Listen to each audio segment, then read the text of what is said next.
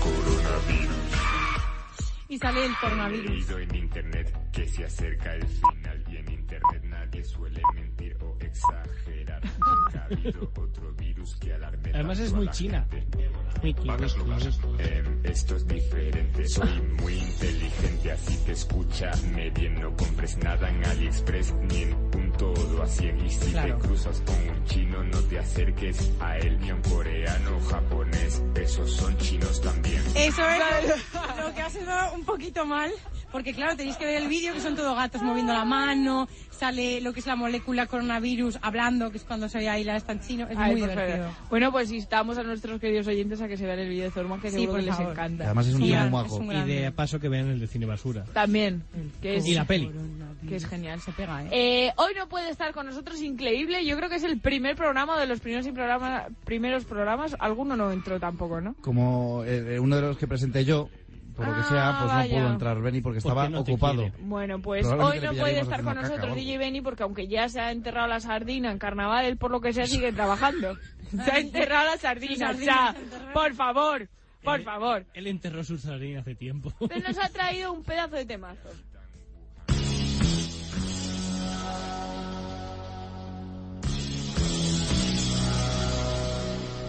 Y ya. Pensaba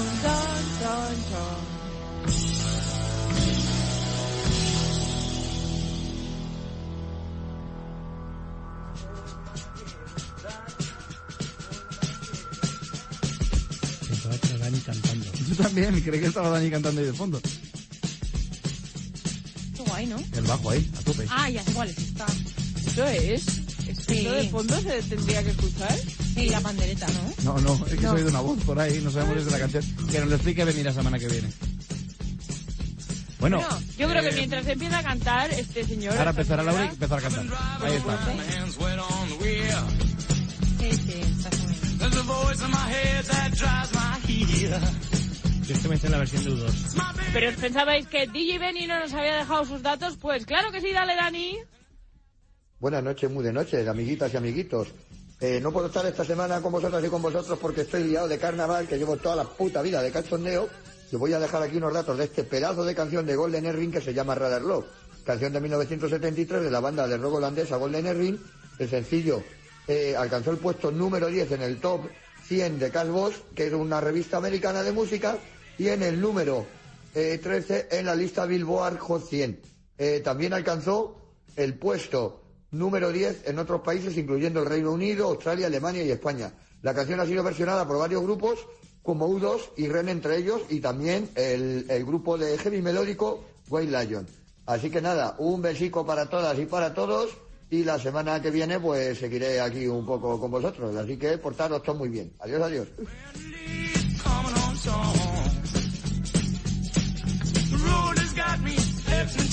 Pues yo no la conocía, pero me parece un temazo, como todos los que nos trae Benny. Y por supuesto, eh, mira, estás, está el estudio ahora mismo para echar una foto. Están aquí mis tres compañeros alrededor mirando el móvil. Y Dani no lo sé porque no le ve las de la manos. canción. Pero bueno, mi querido DJ Benny nunca me falla, nunca me falla, él sí que nunca me falla y aunque no ha podido estar con nosotros, que estaba ahí con su sardina, porque échale a la gracia por lo que sea, eh, pues nos ha dejado estos datos que sin ellos no podríamos pasar la semana. Seguro que lo contamos o nos lo cuenta él si ha faltado algo, si nos aclara esos sonidillos que serían al principio un tanto extraños, la semana que viene. Cha Fernández, ¿te ha gustado la canción de Benny? Me gusta mucho la canción de Benny, pero tengo muchas ganas de salir del estudio porque hace mucho calor. Hace mucho calor, es verdad. No me puedo creer que lo, con lo mal que hemos ido de tiempo todo el programa, Dani, ahora tenemos un poquito, un minutillo para despedirnos. Siempre hacemos igual. 46, 45 segundos. Siempre hacemos decir una igual, palabra ¿no? random Siempre cada uno. pasamos. ¿Os parece Venga. bien? Vale, bueno. Yo digo entrecot. Bárbara, tú puedes despedirte y luego decir tu palabra. Yo me despido y digo Coca-Cola. Muy bien. Javi García Mediavilla. Fragoneta. Y ya está, y no dices nada más. Nada, bueno, que nos vemos la semana que viene. No Ay, sé si con Javipedia o con Contacrónica, según me dé. Bueno, ya veremos. Javipedia. Que yo no he dicho nada. Dani Perdona. Dimas. Buenas noches, hipopótamos esquipedaliofobia. ¿Miedo a? Yes. Las palabras largas. ¿Qué Muy quieres bien. decir? Nada, que, que vaya muy bien la semana. Que nos vemos la siguiente, que será mi, mi última semana con muelas. Oh, bien, ya nos, co- nos informarán la semana que viene. Un besito Sí, para sí. Carlotiña, que se Besitos, ponga bien y pueda besitos, venir la Carlota. semana que viene. Y para los andaluces, otra vez, feliz día, disfrutando un montón. Ojalá pudiera estar por aquella tierra, pero bueno, ya bajaré la semana que viene si todo Tu está palabra. bien. Mi palabra es Alféizar. Eh, pasad muy buena semana, chicos. Gracias por estar aquí a todos. Gracias, queridos oyentes, por estar al otro lado de la radio. No seríamos nada sin vosotros. Y como siempre, pasad una semana muy feliz y nos escuchamos la próxima madrugada, del jueves al viernes, en siete días, de una y media a dos y media de la mañana. Eh, os queremos mucho, no nos faltéis. Sed felices. Adiós. En Radio Marca, pero qué pretenders, con Laura López.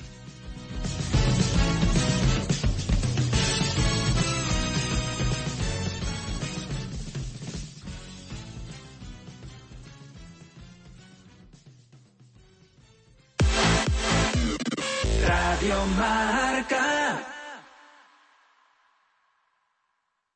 Pasan las dos y media de la mañana, la una y media en Canarias. Esto es Soccer City en Radio Marca.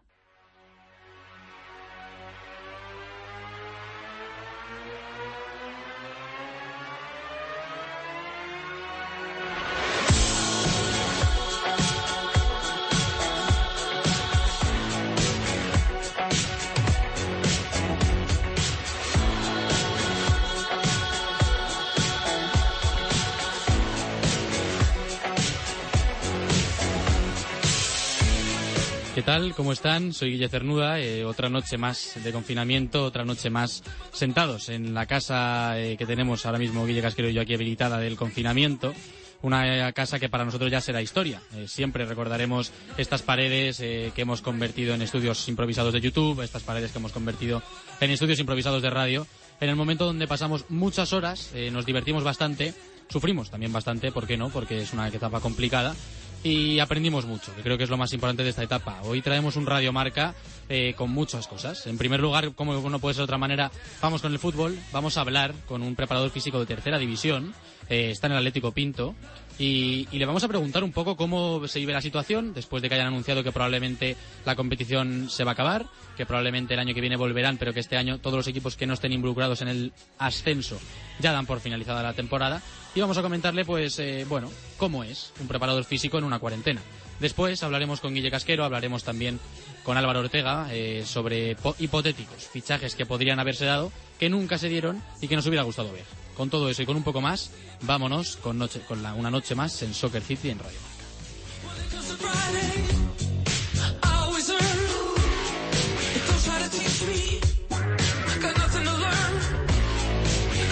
Gifted. Soccer City, el fútbol en todas sus formas.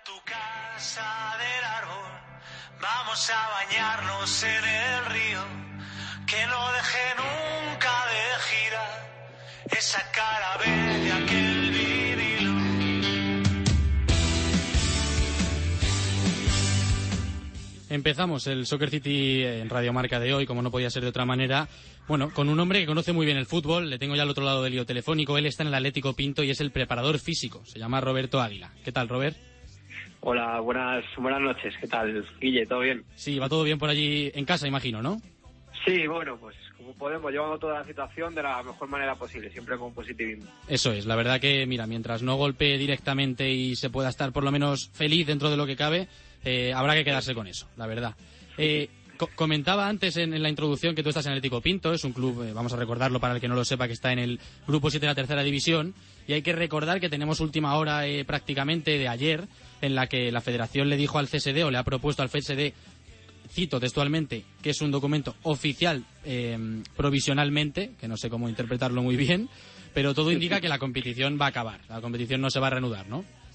Sí, exacto. En principio, por lo que todos entendemos, es que va a finalizar para la mayoría de clubes y lo que queda por un poquito por determinar de manera oficial es eh, ese pequeño grupo que ha dicho de que ha comentado del playoff. No se sabe si van Sí. a jugar el playoff cuatro equipos, seis, ocho y si va a ser entre equipos de la misma comunidad, entre diferentes grupos de tercera o, o cómo será. Entonces, bueno, Eso- estamos a la espera de, de la federación. Eso es, habrá que seguir esperando. La verdad que estamos todos muy a la espera de todo. Nosotros igual, esperando a ver qué, qué nos van comentando del, bueno, ya de primera división también. Eh, es un, es un problema grande, pero bueno, habrá que encontrarle solución. Eh, te he traído, te, te he estado buscando, la verdad, por redes, porque me interesaba eh, la opinión de alguien que sepa de verdad eh, un vestuario, que esté dentro de un vestuario, y que nos pueda contar de primera mano cómo es el- la preparación física de un grupo, como puede ser el del Atlético Pinto, estando desde casa. ¿Tú cómo lo has gestionado? Bueno, pues eh, al principio fue un poco todo confuso porque no sabíamos el cuánto iba cuánto iba a Mm. durar esto, con lo cual empezamos con pequeños planes de dos, tres días, pasamos a semanas y ya, digamos, le hemos dejado un poquito más, mandado unas pautas en función de, de los medios que tiene cada Ujú. jugador en, en su casa, de Claro. espacios y materiales, y lo hemos dejado como una manera pues para, para activaciones, para que, digamos, Mm. no pierdan la comba, pero tampoco un, un entreno súper súper fuerte, ¿vale? Sin, sin mucha carga, tanto Claro. por los medios como porque, como hemos comentado, la situación es incierta a nivel mental y, bueno, eso también influye mucho. Entonces tampoco buscábamos quemar a los jugadores, simplemente que, que dentro de lo posible mantuvieran la, la forma y, bueno, pues quizá la idea mía en concreto, la idea nuestra, que hablaba con más compañeros del grupo, pues era similar, era empezar fuerte, digamos, el, el 1 de mayo, de cara Claro. a, a que se pudiera reanudar la, la competición. Esa era un poco la idea nuestra. Bueno, eh, lo comentabas tú, yo creo que en realidad lo que hay que intentar, por lo menos, mira, yo también juego en un equipo de fútbol, nosotros estamos un poquito más abajo, estamos en segunda regional, Eh, no sé si me puedo considerar ni siquiera futbolista, pero también a nosotros nos han mandado unas pautas un poquito básicas, simplemente pues para no perder, yo creo, la forma física dentro de las posibilidades. Hablabas tú de que es que la, la principal importancia, al menos para mí, es que, bueno, quizá el quien tenga la suerte de que tenga un jardín grande y pueda correr y pueda trotar y pueda hacer ciertos movimientos, pero el que vive en un piso, como por ejemplo es mi caso ahora mismo, que estoy en un piso más bien pequeño, pues sinceramente me limito a hacer flexiones, saltos y sentadillas, básicamente.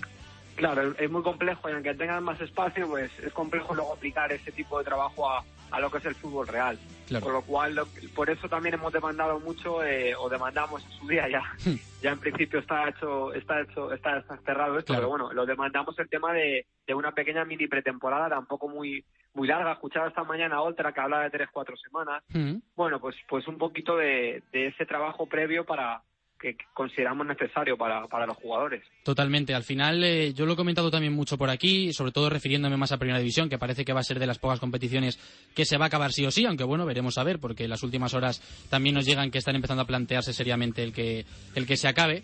Y yo es que creo que, que, bueno, ahora en vuestro caso ya no, porque probablemente se acabe, pero creo que es fundamental el, el equipo que haya preparado bien estos días de parón, porque vamos a volver en algún momento, o, se puede volver, y el día que se vuelva no se va a parar. Es decir, va a ser un mes de competición, un mes y medio, en el que los equipos, como no estén enchufados o no estén en, el- en un nivel óptimo de, de forma física, yo creo que puede debe marcar totalmente la temporada que les queda.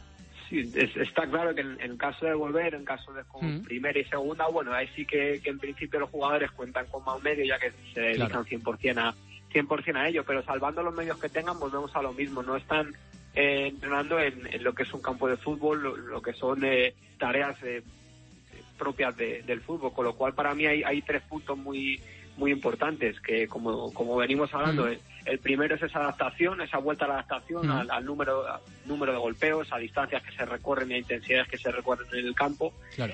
El, el segundo factor es luego la frecuencia de partidos que va a haber, porque no se va a jugar domingo a domingo como una temporada, con lo cual eso también Claro. al jugador le tienes que, que preparar de una manera un poquito más específica. Y luego para mí también la tercera sería el factor psicológico, que poco se habla de él, Mm. el, el cómo, cómo convences tú a un jugador, después de todo el tiempo que hayamos parado, de que se tire otras seis semanas más eh, únicamente a modo de pretemporada, sin, sin competir. Eso a nivel psicológico también es, pienso que es complicado de, gestionar con, con los jugadores. Completamente. Muchas veces nos olvidamos de ese plano psicológico en el, en el mundo fútbol como si fuera parte de todo lo demás, pero yo soy de los que opina que tiene un, un porcentaje de importancia alto. Eh, hemos estado hablando de cómo sería la vuelta si la hubiese y demás, pero me gustaría ya eh, preguntarte directamente por cómo es el trabajo de un preparador físico en un club como es el Atlético Pinto, un club eh, tipo de tercera división en España, es decir, cómo gestionas tú la carga de trabajo, eh, cuántas horas le echas, es decir, bueno, que me cuentes un poco cómo es el trabajo que- que realizas en tu día a día. el trabajo, lo primero es conocer con quién trabajamos, Claro. conocer a nuestros jugadores. En tercera, como más todos sabemos, pues por suerte en, en nuestro club es- está bastante profesionalizado. Eh, los jugadores, pues bueno, es- tienen unos unas condiciones bastante bastante buenas, pero al Mm. final hay muchos que, que tienen otro tipo de trabajo, con lo cual tenemos que tener todo eso y ser conscientes de que, de que los jugadores no son exclusivamente del club, por decirlo así, como pasaría en el fútbol profesional, ¿vale? Por eso que lo llamemos semiprofesional para Claro. nosotros. Y bueno, el día a día en, en un club como el nuestro, por suerte tenemos bastante bastante trabajo y bueno, a nivel de preparación física sí que gracias también a Álvaro Álvaro García, el míster, Hmm. pues tengo bastante tiempo, bastante poder en, en lo que re- se refiere a la parcela. Eh, pero por lo que suele ser la tercera división eh, a nivel de medios, eh, por ejemplo, GPS eh, no no sé, no hay, prácticamente no hay, salvo algún compañero de habla con, con, con el compi del Ávila que está allí, que él, por ejemplo, sí que tiene cinco o seis, en Zamora también tienen, pero no suele ser casual.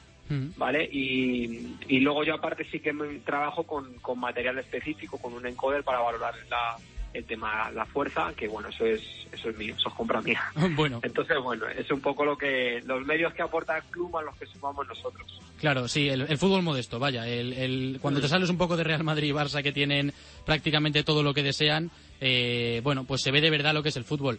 Ha sido un placer, Roberto, hablar contigo, que nos cuentes un poco cómo va. Y nada, desearte suerte en lo personal, eh, desearte suerte en lo profesional y que os vaya bien. En, en lo que queda de temporada, si la hay y si no, el año que viene.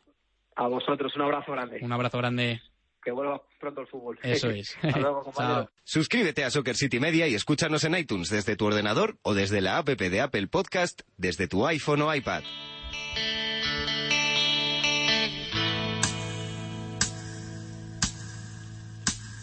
Siempre quise ir a LA, dejar un día No sé si a LA, pero lo que sé que es seguro es que Guille Casquero quiere salir de Getafe o no.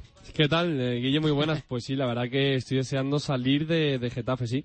Sí, la verdad que sí. eh, Por lo menos queremos salir del piso, algo más que sea tirar la basura, pero bueno, de momento va a haber que esperar. Aunque ya sabes que yo eh, cositas aquí tengo, ¿eh? Calientes y, y varias cosas eh, de, bueno, de, para entretenerse mucho, de, de culebrón latino. La verdad que sí, la verdad que sí. Esto ya parece, empieza a parecerse un culebrón.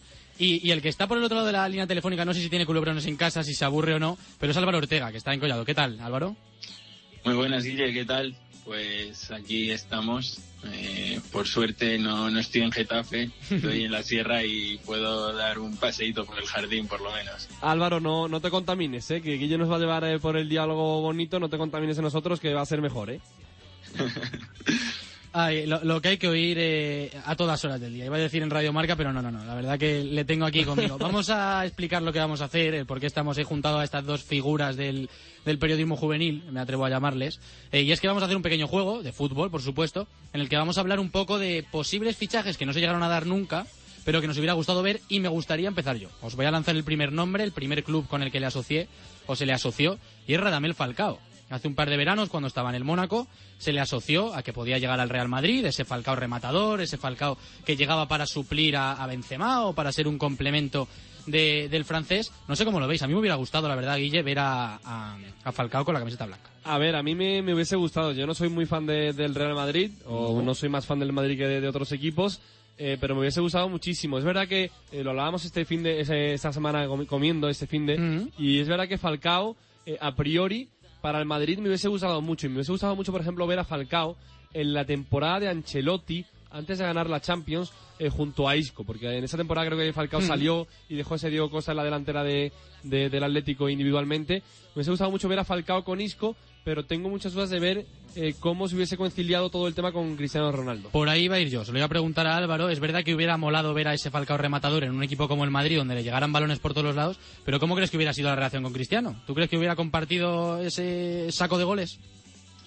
Pues yo creo que la relación hubiera sido complicada y yo a Falcao en ese Madrid de Ancelotti que plantea Guille no, no le veo la verdad porque con Benzema el Madrid lo tenía todo porque tenía que nutrir de goles a Cristiano, a Bale, entonces tres repartiéndose la tarta es, es complicado.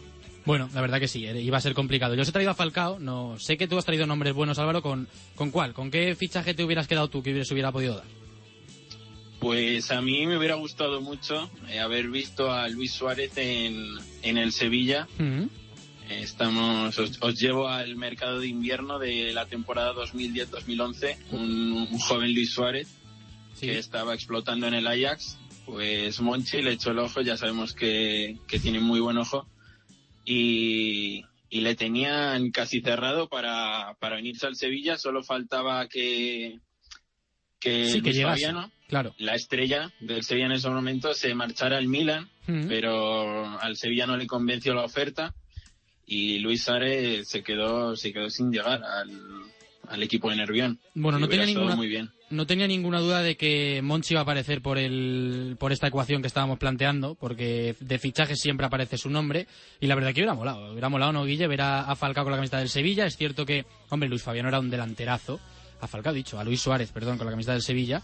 Pero, hombre, le hemos visto en el Barça y la verdad que ha rendido bastante bien. Pues sí, la verdad que sí. Eh, lo dice lo dice Álvaro, ¿no? Al final, eh, lo de Luis Suárez por el Sevilla estuvo muy cerquita. Hubiese Mm. molado ver a Luis Suárez entrando en España eh, desde abajo, un poquito más abajo, ¿no? Desde un equipo asiduo en Europa League como es el, el Sevilla de, de Monchi. Monchi tiene mucho talento y es que, por ejemplo, Monchi, hay que recordar que fue el gran mentor descubridor de Dani Alves, el culpable de que Dani Alves desembarcara cruzando el charco en España en el Sánchez Pizjuán y después fuera al Sevilla, al Barça y fuera leyenda, ¿no? Se ha hecho leyenda del fútbol y del Barça. Pero es que, por ejemplo, y al hilo de lo que dice Álvaro con Luis Suárez del Sevilla, el Sevilla tenía, eh, creo que tenía firmado a Marcelo. Es decir, el Madrid ficha a Marcelo porque el Sevilla lo tenía atado. Es decir, Monchi eh, es bueno y es grande por los fichajes que ha hecho y también por los que ha estado a punto de hacer, que eran apuestas suyas y al final no han salido. Uno de ellos es Marcelo. Hombre, la verdad es que cuando Monchi eh, fija el ojo en alguien, me imagino que todos los demás directores deportivos de la zona deben de empezar a plantearse por qué se ha fijado en un tal Marcelo.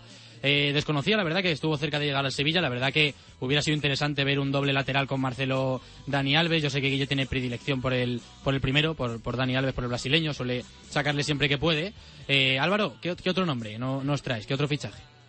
Pues os traigo algo que parece un poco, un poco locura del mundo today, pero se planteó un intercambio eh, entre el rojiblanco Perea e Sí. Iniesta en la temporada 2005-2006, ya Bueno. que el Barça buscaba un central para acompañar a Puyol y Perea venía de hacer muy buena temporada y el Barça se lo planteó al Atleti y, y Cerezo dijo que Perea no se iba si no era cambio de Iniesta.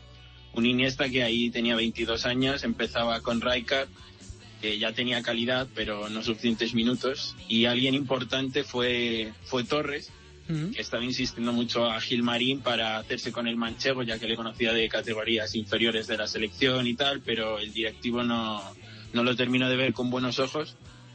Y la verdad que hubiera sido muy bonito de ver esa dupla Torres-Iniesta, hubieran sido goles asegurados, pero claro, ¿cómo se va a ir Iniesta de un Barça que ese año levantó la Champions con Ronaldinho, Eto'o, Deco, un Madre. equipazo? Desde luego hubiera sido uno de los bombazos de, ya no te digo del año, sino de la década probablemente, Increíble, porque hubiera ¿eh? sido algo espectacular, ¿no? Ver ese Iniesta Torres. Hombre, tú imagínate, Iniesta cambiando Can Barça por eh, en las orillas de- del, del Manzanares. Vicente Calderón, de- del Manzanares. Eh, ver a Iniesta, imagínate con Torres, ¿eh? Nos hubiésemos eh, eh, frotado los ojos porque lo vimos muy poquito de la selección o en una corta etapa de, de tiempo y nos hicieron campeones de Europa y del mundo. O sea, imagínate lo que hubiesen hecho con ese Atlético de Madrid. Pues imagínate, pues imagínate lo que hubieran podido lograr. Eh, desde luego que es verdad que parece un poco del mundo today, eso no te lo voy a engañar, porque a día de hoy le planteas a cualquiera que te cambian a Perea por Iniesta y, y- y es raro, pero, pero hombre también, mira, ya nos metemos en el, en el fregado de, de Perea, de Luis Amaranto Perea, un central que en aptitudes, Álvaro, era, era bastante bueno, era un central rápido, potente. Sí, sí, la verdad que el, el jugador cumplía siempre que salía. Hubo tiempos en los que se dudaba bastante de él, pero bueno, no hasta hasta la llegada de Godín fue el extranjero con más, bueno, el sudamericano con más partidos en el Atleti, así que eso tiene que decir algo. Totalmente. Es verdad que yo, siempre que hablamos de Perea, no sé si te pasa a ti lo mismo que a mí, Álvaro, le tengo marcado en un derby eh, contra el Real Madrid que en el minuto Sí. 2, no me acuerdo contra quién, pero en el minuto 2 regaló un gol que condenó al Atleti eh, ese día. Y la verdad que es que es hablar de Perea, y me imagino, ese, eso lo que has dicho tú, uno de los internacionales con más partidos en la historia del Atleti, un buen central en aptitudes, pero es que no me puedo quitar de la cabeza ese error que a mí me marcó, la verdad. Pues sí, la Sí, verdad que sí, sí. Se llevó la cruz y perdona Guilla que te he pisado, pero se llevó la cruz en ese partido y desde entonces las risas del madridismo era- era- eran con él, desde luego. Hay muchos, hay muchos que se han ganado la cruz en partidos Sí. sentándose penaltis con, con Atlético, o sea que Perea puede ser un pionero de, de todo esto, ¿eh? Hombre, desde luego puede ser un pionero y puede dar para juego esos jugadores que se han marcado su legado con un partido, ¿no? Me acuerdo Eh, lo de, por ejemplo, pensar. Nono del Betis, que en un partido clave para el equipo verde y blanco le da el palo. Mm. Hay muchos, hay muchos eh, referentes ahí. Hombre, el, el mítico Tello y la narración de, de Cope con, con su fallo y luego Pero su gol. ¿cómo puede tirar Tello? Ese Copa del Rey, partido único, Betis y Rayo. El Rayo le gana al Betis en los pen- en los penaltis. Sí. Y se pega un cabreo. eh, El periodista creo que era Oliva de Cope, gran Oliva de, de Cope, un besazo para, para él. Pero ¿cómo puede tirar Tello? Pero es que para más Inri se los hagan en su programa en el grupo Risa, Sí, eh, compañeros de la sí. casa también de, de Radio Marca también en las noches de Eso es. nocturnas. Y claro, él cuando Tello mete el gol del último partido del Madrid, en Liga creo que fue, en el Vicente, el em, Benito Villamarín, mete el gol Tello y él, el mismo recrea, Caña, ¿no? celebra ese gol diciendo pero cómo no lo iba a meter Tello, pero cómo no iba a ser Tello. Bueno, historias que deja la radio. Y hablando de historias de radio, tengo aquí a dos que son fans aférrimos de lo que pasó anoche. También pasó aquí en las, Uf. en las ondas de Radio Marca. Vamos a preguntarle a Álvaro cómo lo vivió, porque fue de los pocos que en cuanto estábamos tú y yo aquí melancólicos con nuestra Coca-Cola, escuchando ese programón que se marcaron eh, tanto el transistor como el partidazo. Y rápido Álvaro me mandó una foto sentado en su cama con sus cascos diciendo, hoy no tengo que elegir. Eso es, fue, fue una noche mágica para mí, desde luego. Escuchar las, las dos sintonías unidas fue algo que, a ver, la gente puede decir, ¿cómo te vas a emocionar con esto? Pero a mí me llegó bastante. Fue, fue muy bonito y, y la verdad que la calidad que hubo en el programa, insuperable, yo creo. Sí, lo decía Álvaro. Eh, ¿Cómo la gente puede decir si se puede emocionar? Yo tenía un grupo de, de amigos que teníamos una videollamada y a las once y cuarto les dije, chicos, me voy que esa noche es histórica.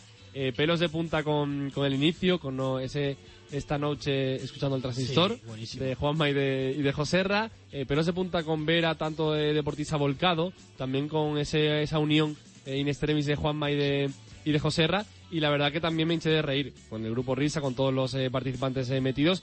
Para mí, que haya crecido con Joserra y que me asiento con Juanma, con Manu y con él en Mm. las noches eh, deportivas, para mí puro lujo y pura, pura bendición, la verdad. La verdad sí. que ayer lo pasamos bien. Eh, no nos queremos despedir sin dejar que sé, Guille, que quieres puntualizar tú un jugador en nuestro juego que estábamos haciendo, que nos hemos ido Sí. desviando un poquito. Venga, ¿quién nos, quién nos traes? Yo es que soy muy de Monchi y ha hablado, ha hablado Álvaro, ha hablado Álvaro de, de Monchi y bueno, hemos hablado de Luis Suárez, hemos hablado de- también de, de Marcelo, Mm. pero es que Monchi se encontraba en Rotterdam, a escasos metros del hotel de Van Persie, cerrándolo en su día para el Sevilla. ¿Qué Bueno. pasa? Que quedaron para después de comer y firmar el contrato, lo cuenta en una entrevista en Estadio Deportivo, en un periódico de tirada eh, autonómica en Sevilla y en Andalucía, y eh, el Arsenal, entre medio de comer y el descanso para hablar con su representante, se lo roba al Sevilla. Es decir, Monchi se va de la habitación de Van Persie creyendo que lo tiene al 99,9% fichado para el Sevilla, al holandés, y se lo virla al Arsenal. Se lo virlan, se lo virlan. Al final es el mundo del fútbol. Le hubiera molado Total. un, un Van Persie en el Sevilla, ¿no? Álvaro con Luis Suárez, igual. Pues eh, es que me cuesta imaginarlo, la verdad. No, no vería al Sevilla sin ganar eh, la edición de, de esa Champions, la verdad. Totalmente, Luis totalmente. Suárez, Van Persie, Marcelo, Dani Alves, Dani Alves, el, el Dream Team. El gran sevillano. Renato, de Fabiano. Desde luego que no sé si, habrá mucha gente del Sevilla escuchándonos, eh, ya sea en podcast, ya sea en directo, ya sea como, como bien pueda escucharnos, pero desde luego que estará diciendo, madre mía, el equipo que podríamos haber formado con los Bueno, cracks que nos traíamos. Y lo formaron, ¿eh? Eh, Hombre, campeones sí, sí, sí, la de, de Cham- eh, de- de Europa League y demás, lo formaron, eh, formaron el taco, porque descubrieron a, a Ramos, a Dani Mm. Alves, a Gran Renato, a Enzo Maresca, eh, jugadores muy, pero que muy importantes, con también Puerta, eh, que no se nos olvide, vaya zurda la de Puerta. Como nos pongamos a hablar de jugadores que haya descubierto el Sevilla y jugadores que haya descubierto Monchi, nos quedamos aquí media hora. eh, Diego Carlos. Uno detrás de otro, Diego Carlos, le gusta a Guille Diego Carlos. TV central de la liga. Álvaro, eh, gracias por traernos los nombres, gracias por entrar eh, en Radio Marca y ha sido un placer, tío. Nada, muchas, muchas gracias a vosotros y continuad así que estáis haciéndolo muy bien. Un abrazo grande para Álvaro, Guille. Un a ti te abrazo, tengo que- chicos. una, te tengo que despedir a ti, Guille. Sí. Eh, es verdad que no te despido personalmente porque en cuanto cerremos en los micros te voy a seguir viendo, pero gracias por haber entrado también. Con pena, con pena. Por suerte solo hacemos eh, 30 minutos de radio porque si no estaríamos más locos de, de la cuenta. Así que nada, gracias a Álvaro que ya se despide la antena de, de Radio Marca. Mm. Así también y nos vemos eh, el lunes con, con Joan, que esto no, no para, no para. Esto no El para fútbol nunca. para, pero la radio nunca. ¿eh? La nunca, ni- ni va a parar. Eso no, no lo dude. No sabemos si va a volver el fútbol, si no va a volver, si vamos a seguir eh, pues viendo primeras, si no. Es verdad que Guille y yo cada vez estamos más melancólicos y nos ponemos partidos de vez en cuando. Un golito, hemos visto hoy que Sí. le marcaban creo que era Arturo Vidal. Arturo Vidal Arturo se lo Vidal. marcaba al Madrid. Eh, de vez en cuando nos ponemos de repente una retransmisión de un partido entero por la radio, como si no hubiera pasado. Empezamos a delirar. Eh, no sé si deliraremos para bien, para mal. El caso es que seguimos, como ha dicho Guille, haciendo radio, disfrutando con, con todos vosotros, porque al final es, es lo que estamos haciendo. La verdad que es un placer eh, teneros a todos por aquí. Lo ha dicho él. El lunes volverá Joan, como siempre. Eh, nos vemos la semana que viene. Disfruten del fin de semana, cuídense mucho, no salgan de casa, por favor, que ya, aunque parezca que no, cada vez va quedando un día menos. Y un fuerte abrazo desde aquí. Disfruten.